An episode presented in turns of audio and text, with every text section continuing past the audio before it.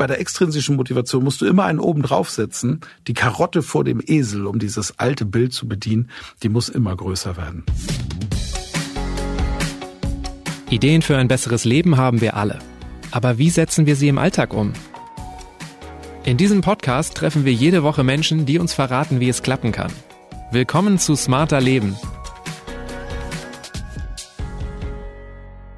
Ich bin Ronja Bachofer und das ist heute mein Gast. Michael Ehlers, ich bin vom Beruf Rhetoriktrainer und Buchautor und es gibt ein alter Ego von mir, das ist Hein Hansen, ein Fischverkäufer vom Hamburger Fischmarkt. Ich gebe zu, nicht jeden Morgen springe ich aus dem Bett und kann es kaum erwarten, zur Arbeit zu gehen. Es gibt Tage, da würde ich lieber noch ein bisschen weiter schlummern. Dass ich aber grundsätzlich gerne arbeite, ist nicht selbstverständlich. Laut einer Umfrage hat jede vierte Person ihren Job innerlich schon gekündigt. Wie wir motiviert bei der Arbeit bleiben und was wir gegen diese innere Kündigung tun können, das klären wir in dieser Folge. Dein alter Ego ist Michael Hansen. Hein äh, Hansen. Hein Hansen. Mhm. Michael Ehlers, der Ehlers richtige Name. Hein Hansen. Ich bin viele. Okay, aber heute bist du als Michael da, ja? Ich bin als Michael da, ja. Und dein alter Ego ist Hein Hansen, ein Fischverkäufer. Als der trittst du manchmal auf und der hat auch das Buch geschrieben, über das wir heute sprechen. Da frage ich mich direkt, was kann ich denn auf einem Fischmarkt lernen über Motivation bei der Arbeit? Verkäufer auf dem Fischmarkt. Das ist ein knüppelharter Job. Und was viele gar nicht checken, ist, die haben oft schon vier, fünf Stunden Arbeit hinter sich. Und dann kommt der erste Kunde und jetzt muss die Ware raus. Wir haben Druck, weil das Zeug kannst du morgen nicht mehr verkaufen. Morgen sind die Augen glasig, dann riechen die Kiemen. Der Fisch stinkt eben vom Kopf dort oben an den Kiemen, wo der Fisch atmet. Und dieser Druck sorgt auch dafür, dass die mit Spaß und Freude an den Kunden rangehen. Jetzt komm mal lecker bei mich bei hier. Ich habe hier den feinsten All und los geht's. Und die Leute lassen sich anstecken von dieser, von dieser Freude, die dort herrscht. Und jetzt passiert etwas Wunderbares, eine sich selbst erfüllende Prophezeiung. Das ist ja fast Druck, der diese Freude entstehen lässt. Aber dieser Job macht tatsächlich Spaß. Und die sagen, na ja, ist schon ein harter Job hier, ne? Und ja, ja, aber ist auch schon irgendwie cool. Ich meine, hallo, wir sind der Hamburger Fischmarkt. Wir sind nicht irgendwer. Das ist eine absolute Topmarke, bei der du arbeitest. Und du mit deiner Freude an deinem einzelnen Verkaufsplatz trägst dazu bei, damit das auch in Zukunft noch so ist. Und das ist echte intrinsische Motivation. Das entsteht aus dem Innen, obwohl der Job mies ist, obwohl es kalt ist, obwohl es fürchterlich riecht. Trotzdem stehen die da jeden Sonntag wieder und sind voll motiviert bei der Arbeit. Das ist Motivation. Hast du die, gibt's keine innere Kündigung. Jetzt hast du schon innere Kündigung gesagt. Unter Kündigung können sich bestimmt alle was vorstellen. Aber was genau ist denn innere Kündigung?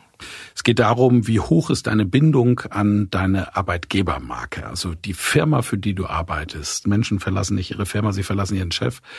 Eben nicht nur die große Marke, es ist auch die Marke darunter. Also wie wird diese große Marke auch in der Abteilung gelebt? Wird das dort weitergelebt? Und ist das nicht der Fall, dann kommt es zur kognitiven Dissonanz. Das heißt, eigentlich arbeite ich bei einer coolen Firma. Ich nehme jetzt mal absichtlich eine amerikanische coole Firma, okay? Und wir nennen sie mal Birne, damit wir keine Werbung machen. Und tun mal so, als würden sie die geilste Technik überhaupt bauen. Jetzt kommst du aber zu einem Chef, der diese Werte, die diese Firma lebt, nämlich innovativ zu sein, vorwärts zu sein, jeden Gedanken denken zu dürfen, der das nicht lebt. In dir gibt's einen Bruch.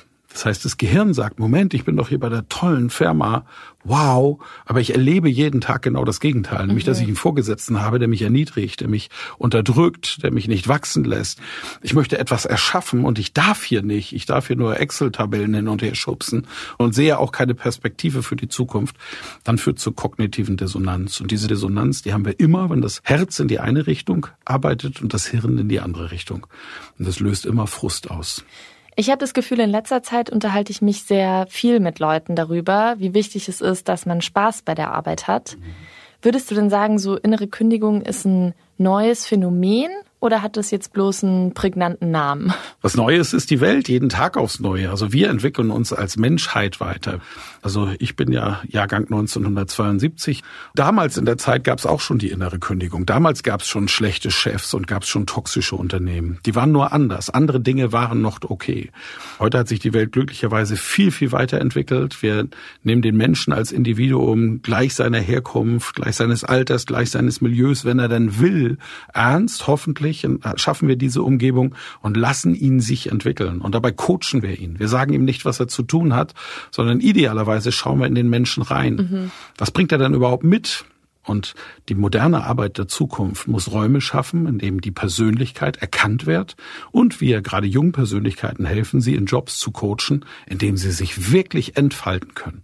Also nicht mehr wie die Schule. Die Schule bildet das leider immer noch aus. Funktionierende Typen, die wir irgendwo hinsetzen und die dann dort wie so ein Roboter funktionieren. Dafür haben wir in Zukunft wirklich Roboter. Ja. Da brauchen wir den Menschen nicht mehr. Aber Umgebungen zu schaffen, in denen sich Menschen entwickeln können, dann entsteht Motivation. Wie häufig passiert das denn, dass wir das eben noch nicht hinbekommen und Menschen abends frustriert von der Arbeit nach Hause kommen? Also wie groß ist denn dieses Phänomen innere Kündigung? Wir haben tatsächlich bis zu 15 Prozent hoch engagierte Mitarbeitende. Diese Leute machen dann auch Karriere, sind jetzt nicht übrigens glücklich, aber identifizieren sich sehr mit ihrem Job und geben Vollgas. So, das sind die. Dann gibt's die Gruppe der Menschen, die machen Dienst nach Vorschrift die eigentlich immer so um die 60 bis 70 Prozent Dienst nach Vorschrift Leute haben bereits eine niedrige Identifikation. Chef sagt, Mitarbeiter macht. Sie gehen um 18 Uhr aus dem Büro, machen Sie bitte das Licht aus. Jawohl, Chef. 18 Uhr gehe ich in mein Büro, mache das Licht aus, sehe im Nachbarbüro ist auch kein Mensch, aber Licht ist noch an. Was macht dieser Angestellte? Geht nach Hause. Hat der Chef nicht gesagt. So ticken die. Und das ist für die in Ordnung. Die sind übrigens auch okay zu führen. Ne? Nach alten Führungsmustern okay zu führen. Und dann haben wir zwischen 15 und 25 Prozent, das schwankt immer so in diesem großen Bereich. Diese Angestellten sind wirklich aktiv unengagiert am Arbeitsplatz.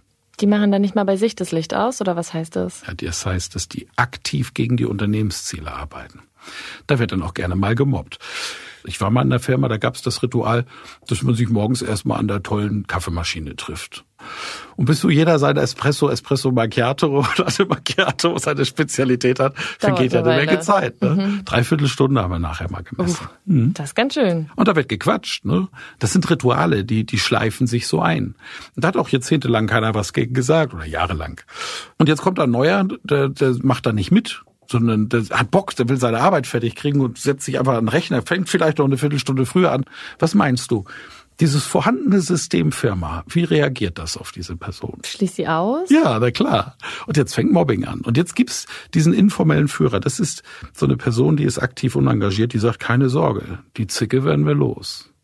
Der geht dann zur Chefin und sagt, Mensch, finden Sie die neue Mitarbeiterin, wie Sie die gefunden haben? Ich muss sagen, echt Hut ab. Da draußen redet ja jeder vom Fachkräftemangel, aber so hochkompetent, mehrsprachig und hoch engagiert, wirklich toll. Aber wissen Sie was, Chefin? Sie wissen ja, ich bin schon 17 Jahre in dieser Firma, Loyalität ist mir so wahnsinnig wichtig. Also die ist schon dreimal zu spät gekommen und hat sich wohl von einem Kollegen, den sie so ein bisschen bezirzt einchecken lassen hier mit der Stempelkarte. Ne? Und das ist noch kein Problem, aber ich merke, dass es so langsam im Team rumort und ich finde es einfach wichtig, dass sie es wissen, damit sie das im Auge haben. Mhm. Und wenn das jetzt eine dumme Chefin ist, sagt sie, oh danke, dass Sie mir das sagen. Oh toll, dass ich so einen loyalen Mitarbeiter habe. So, und dann, wenn die so einen richtigen Hals hat, geht die auf diese Mitarbeiterin zu, die kriegt ihren Anpfiff und dann hockt er glücklich in seinem Büro, holt die anderen, die an diesem Ritual teilnehmen und sagen, seht ihr, habt euch doch gesagt, die sind wir bald los. Und diese Person, die eben noch hoch engagiert bei der Arbeit war, ist jetzt vielleicht schon in Gruppe zwei und macht nur noch Dienst nach Vorschrift. Also Mobbing kann dann auch ein Grund sein dafür, dass ich unmotivierter bei der Arbeit bin. Was sind denn noch andere Gründe, die dazu führen können? Das eine Sache, die ich in Betrieben extrem kritisch sehe, das sind diese geführten Mitarbeitergespräche, wo die Führungskraft dann von irgendeinem Unternehmensberatung einen Zettel kriegt und der steht, was sie fragen muss. Und manche Führungskräfte kriegen das gut hin, weil sie aus dieser Checkliste ein echtes Gespräch machen. Die Masse ist meine Erfahrung, bekommt das nicht hin. Und da geht dann der Mitarbeitende auch raus und sagt, was war das jetzt eigentlich? Wurde hier gerade mit mir geredet? Wenn es dir gut geht, will ich wissen, warum. Was gefällt dir? Was gibt dir gerade den Antrieb? Oh, gut, dass ich das weiß, weil ich war kurz davor, dir eine neue Aufgabe zu geben. Aber wenn du so darin aufgibst, dann gucke ich mal, dass ich jemand anderen finde. Danke, dass du es mir gesagt hast. Mhm. Und umgekehrt, dir geht's nicht gut. Pass auf, dann machen wir ein Gespräch und dann nehmen wir uns jetzt mal zwei, drei Stunden Zeit, wenn es sein muss. Und äh, dann sprechen wir mal unter vier Augen. Mir ist es wirklich am Herzen. Ich schätze an dir erstens, zweitens, drittens.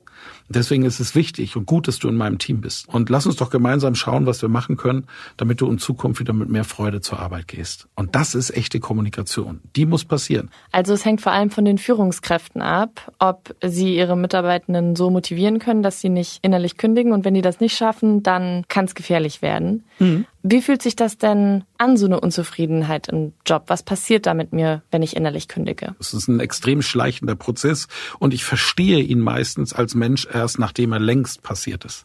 Irgendwann wird's klar und ich sage, verdammt nochmal, ich bin ja völlig in die falsche Richtung gelaufen. So wie wir uns beim Wandern manchmal verlaufen und es oft erst merken, wenn es zu spät ist, wenn wir uns bereits verlaufen haben. Sonst wäre es eben einfacher. Was passiert dort? Die Ziellosigkeit ist da. Also es gibt keinen inneren Antrieb mehr. Und ich gehe müder zur Arbeit. Ich bin kraftloser. Was auch passiert ist, dass mein Neurotizismus steigt. Das heißt, ich habe Mikroaggressionen an, an Dingen, wo es mir früher einfach egal war. Da hat einer meinen Joghurt gegessen. Na gut, dann äh, kaufe ich mir halt einen neuen. Ja, motz mal kurz und das Thema ist durch. Werde ich richtig aggressiv und sauer. Also solche Dinge passieren. Das sind alles Hinweise, wenn, wenn du im Umfeld merkst, jemand verändert sich dort in seiner Persönlichkeit unbedingt schnell das Gespräch suchen und mal nach den Ursachen fragen. Als Chef, Chefin, wichtigste Aufgabe, hinschauen, wie geht's meinen Leuten, nehme ich Veränderung wahr, sofort das Gespräch suchen, die Ursache wertfrei ergründen und dann der Sache auf den Punkt gehen. Wie kommt es denn, dass wir dann nur innerlich kündigen und nicht richtig? Ja, weil dieser Prozess noch nicht verstanden ist. Das heißt, in mir arbeiten diese kognitiven Dissonanzen. Also mein Gehirn funkt bereits in einer Richtung und schießt häufiger mal die Amygdalis an. Und dahinter das limbische System reagiert mit Stress. Kampf, Flucht, Schockstarre und Zusammenrottung sind die Reaktionen darauf. Diese uralten Verhaltensmuster arbeiten heute noch in uns. Und ich versuche mich anzupassen. Ich versuche Teil der, der Familie zu sein. So ein Team kann ja auch schnell mal zur Familie werden. Vielleicht gab es mal eine super Zeit, die Anfangszeit, ist wie in einer frischen Liebe, wo alles noch neu ist und die Hormone sprühen und wow. Und ich sehe diese ganzen Alarmsignale schon gar nicht. Das kennen viele auch von der Beziehung. Mhm. Nach sieben Jahren ist das dann oft anders. Dann werden so diese kleinen Dinge auf einmal, einmal relevant. Das sind die Gründe, weil es, weil es schleichend passiert. Wenn ich kündige, dann ist der Prozess schon abgeschlossen. Die innere Kündigung ist der schleichende Weg hin zur Kündigung, was passiert. Und dann gibt es immer noch Persönlichkeiten, die sich selbst, wenn sie es wissen, ich bin die falsche Person am falschen Platz, ich bin aber ein richtiger Mensch, der nur an den richtigen Platz muss, es gibt viele Menschen, die sehen das gar nicht, dass ich auch ein richtiger Mensch sein kann. Jetzt schon der zweite Job, in dem ich scheitere, wo ich mich nicht wohlfühle. Vielleicht liegt's an mir. Nein, dann geh bitte und hol dir Hilfe und rede mit Leuten, fange im Freundeskreis an und dann gibt's auch professionelle Hilfe, die dir sagen können, du bist der richtige Mensch, du gehörst nur an den richtigen Platz. Stehst am falschen Fischstand. Ja. Ich habe auch manchmal Tage, wo ich ein bisschen unmotivierter zur Arbeit gehe als an anderen. Ist das nicht ganz normal? Ja, das ist völlig normal. Der schleichende Prozess ist eben ein Prozess. Das ist das, was wir erkennen. Wann ist da so ein Punkt, wo ich sagen sollte, jetzt muss ich mal aufpassen? Wenn ich merke, dass es dauerhaft schlechter wird, dass ich dauerhaft unzufriedener bin, wenn es nur noch Frust ist. Nochmal, Frust ist das Ergebnis einer kognitiven Dissonanz. Und eine kognitive Dissonanz entsteht dann, wenn Herz und Hirn in unterschiedliche Richtungen arbeiten. Ich gehe in die Pizzeria und bestelle mir die äh, Scaloppino Gorgonzola, also Fleisch mit Gorgonzola-Soße, mein Leibgericht. Und jetzt gibt's diese eine Pizzeria mit diesem einen Koch und die machen das so sensationell. Die Gorgonzola ist so dickflüssig und, oh, und dazu Rosmarinkartoffeln. Und das Fleisch ist immer so mm, wunderbar saftig. Ich weiß nicht, wie die das hinkriegen, aber die kriegen das hin. Und dann gehe ich dort wieder hin, habe ein Geschäftsessen, empfehle das meinem Gegenüber und der sagt, wow, toll, das will ich auch probieren. Und jetzt esse ich selber und denke, was ist denn hier los? Und merke auf einmal, die haben einen neuen Koch. Was meinst du, wie lange das braucht, wie oft ich das Gericht noch bestellen werde, bevor ich kapiert habe, die haben einen neuen Koch, der es nicht hinkriegt? Na, schon ein paar Mal, ne, Ja, schon ein paar Mal. Also. Das, ist das, das ist das Problem. Wir wollen das einfach auch nicht akzeptieren. Und wir wünschen uns die alte Zeit zurück. Und das ist der Grund. Was hilft denn, wenn ich jetzt merke, mein Essen schmeckt nicht mehr oder ich bin über lange Zeit unzufrieden bei der Arbeit. Wir kommen mit Lust an Leistung auf die Welt. So ein Baby, das laufen lernt zum Beispiel, kann es weder intellektuell noch physisch. Es tut es trotzdem. Das Baby übrigens weiß, dass wenn es das, wenn es probiert zu laufen, dass es hinfallen wird und dass es Schmerzen gibt. Und trotzdem steht es wieder auf. Da gibt es nämlich ein großes Ziel. Und das ist der Punkt. Lust an dem Neuen zu entwickeln, Lust an der eigenen Entwicklung zu haben, den nächsten Schritt zu gehen. Und dazu braucht es Ziele. Ich brauche Ziele. Wo, warum arbeite ich heute? Wo geht meine Reise hin? Wo will ich landen? Wenn ich Ziele habe, mit denen ich mich mit Herz und Verstand verbinde, dann bin ich unaufhaltsam. Mhm. Wichtig ist aber Herz und Verstand. Wir bauen sehr viele Ziele, gerade in unserer deutschsprachigen Kultur, sehr stark mit dem Verstand. Weil das so ist, weil die Gesellschaft das so erfordert, weil meine Familie das vielleicht gut findet, weil in der Organisation das für richtig gehalten wird.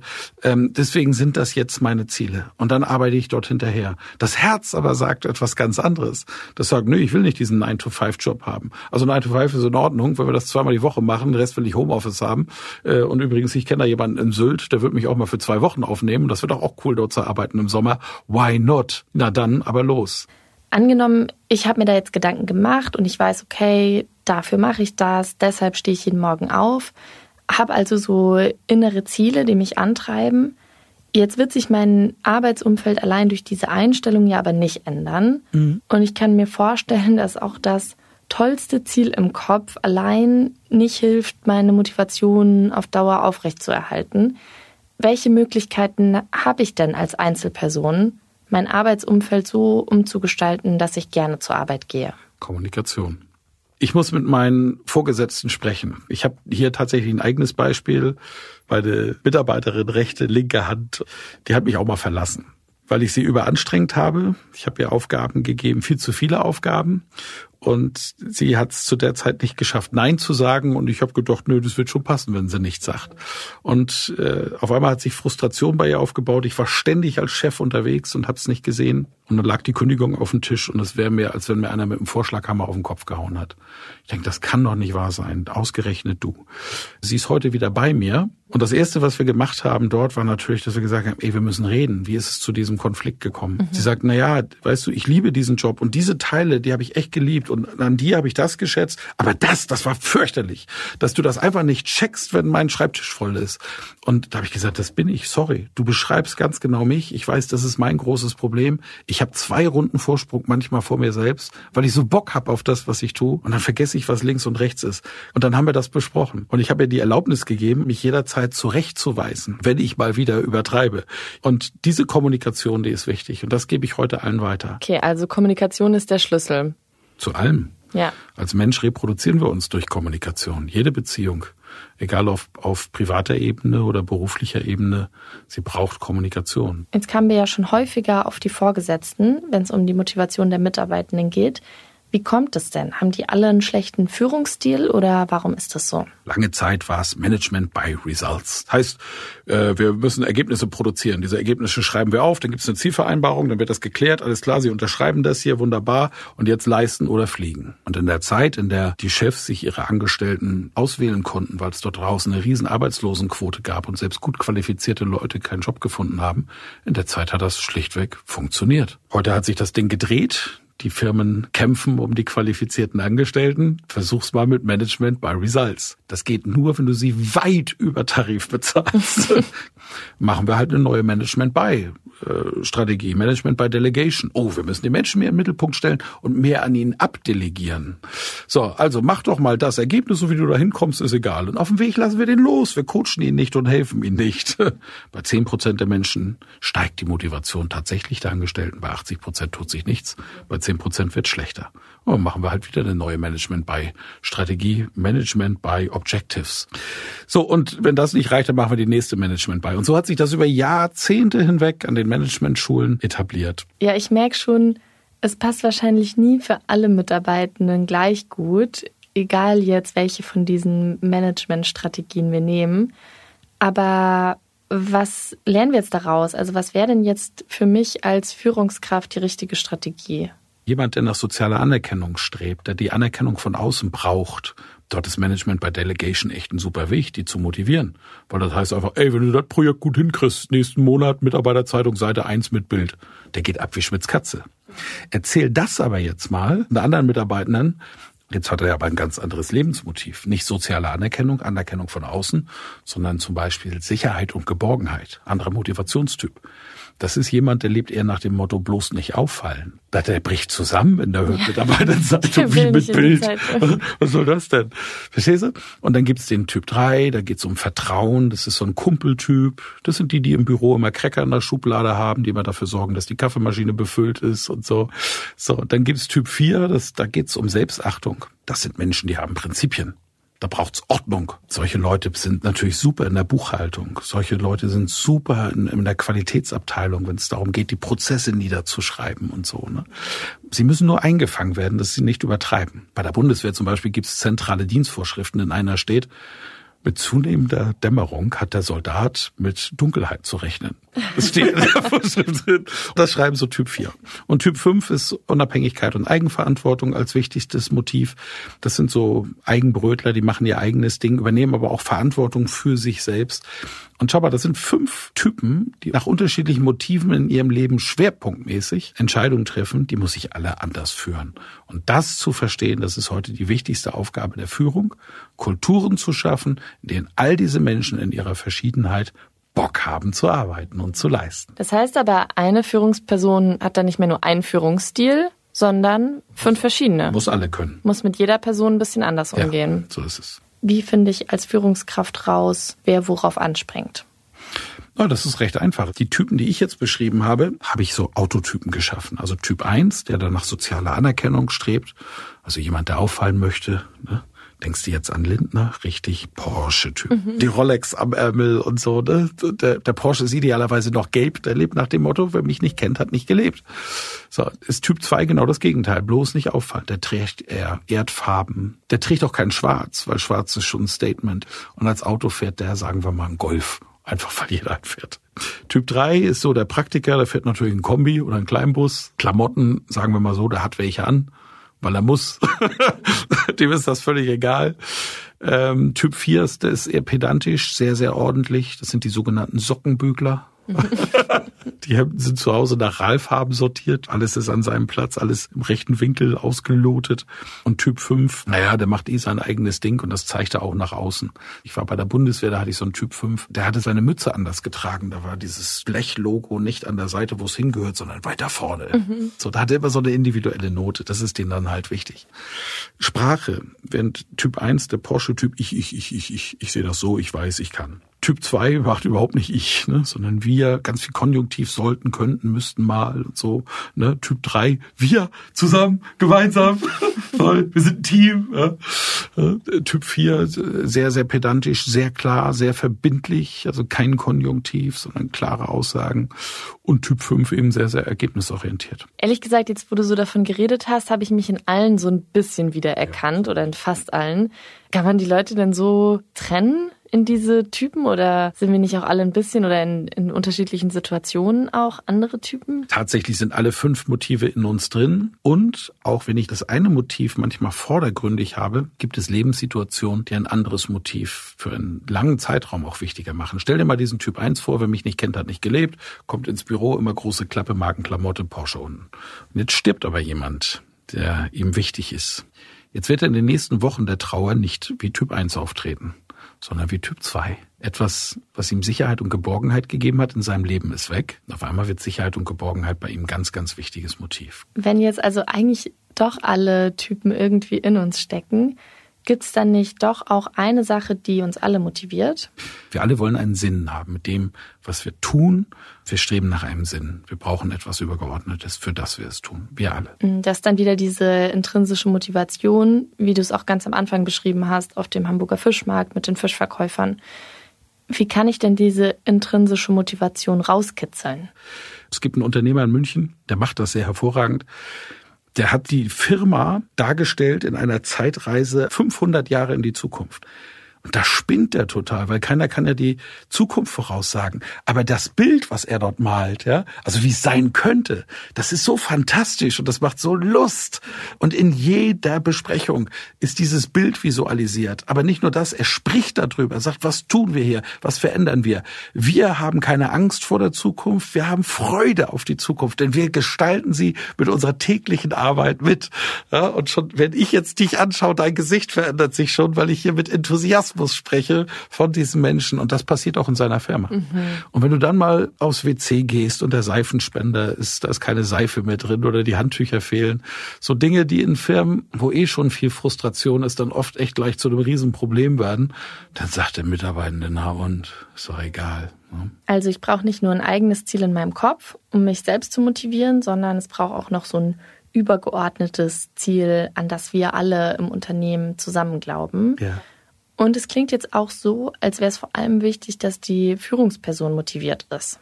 Also wenn da jetzt jemand vor mir sitzt und so motiviert davon spricht, von diesem Ziel und was wir da alles erreichen wollen, dann habe ich da direkt Lust, auch mitzumachen. Das ist ihr Job und steht sogar in den meisten Anforderungsprofilen an die Führungskräfte, die sie dann unterschreiben, wenn sie diesen Job übernehmen. Ich bin verantwortlich für die Motivation meiner Mitarbeitenden. Nur nochmal, wir dürfen es uns nicht so leicht machen, diese Verantwortung dort abzulegen. Wann hast du dich mal hingesetzt und dich gefragt, okay, ich tue heute das, das ist schon mal cool, ich habe es weit gebracht, ich habe einen geilen Job. Hm, so, wo geht die Reise hin? Was ist vor meinem Auge? Was muss ich riechen, sehen, spüren? Und das musst du manifestieren, dieses ferne Ziel, diese Vision, die ist ganz weit in der Zukunft. Und da darfst du echt spinnen.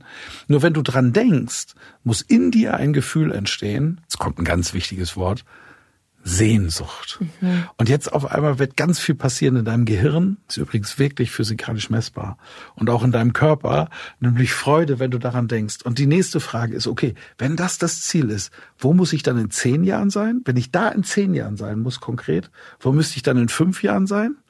Jetzt breche ich es runter, vier, drei, zwei, wo muss ich in einem Jahr sein? Jetzt wird es schon verdammt konkret. Jetzt werde ich noch fieser, wo muss ich in drei Monaten sein? Was muss ich bis dahin gemacht haben? Was muss ich geleistet haben? Bei wem muss ich im guten Ansehen stehen? Ja, warum? Lohnt sich das?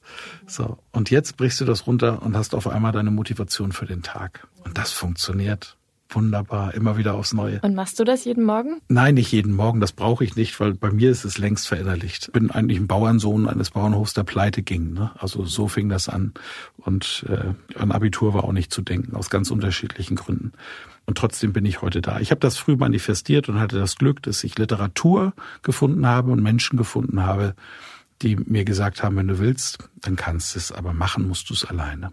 Würdest du für das gleiche Geld eher zwei Tage in einem Job arbeiten, der dir überhaupt keinen Spaß macht? Oder fünf Tage in einem bei dem du Freude hast? Für mich zählt nur eins. Ich will Erfüllung haben in dem, was ich tue. Und meinem Umfeld, meinen Töchtern bringe ich dasselbe bei. Meine Junge will Schauspielerin werden. Viele aus dem Umfeld sagen, sind denn bescheuert, so eine brotlose Kunst? Ich weiß aber, dass sich ihr Notenspiegel massiv verändert hat, seitdem sie weiß, dass sie, wenn sie Schauspiel studieren will, dort wo sie es studieren will, sie will in London studieren, dass sie dafür ein Abitur braucht. Mhm. Und auf einmal werden ihre Noten besser. Verstehst du? Die hat das Ziel. Ja, das ist das, was intrinsische Motivation schafft. Das ist doch wichtiger als Geld. Danke dir, Michael, für das Gespräch. Sehr, sehr gerne, Tipps. Ronja. Viel Spaß gemacht. Noch mehr Infos und Tipps gibt Michael Ehlers unter dem Namen Hein Hansen in seinem Buch Der Fisch stinkt vom Kopf. Der Link zum Buch steht wie immer in den Shownotes dieser Folge.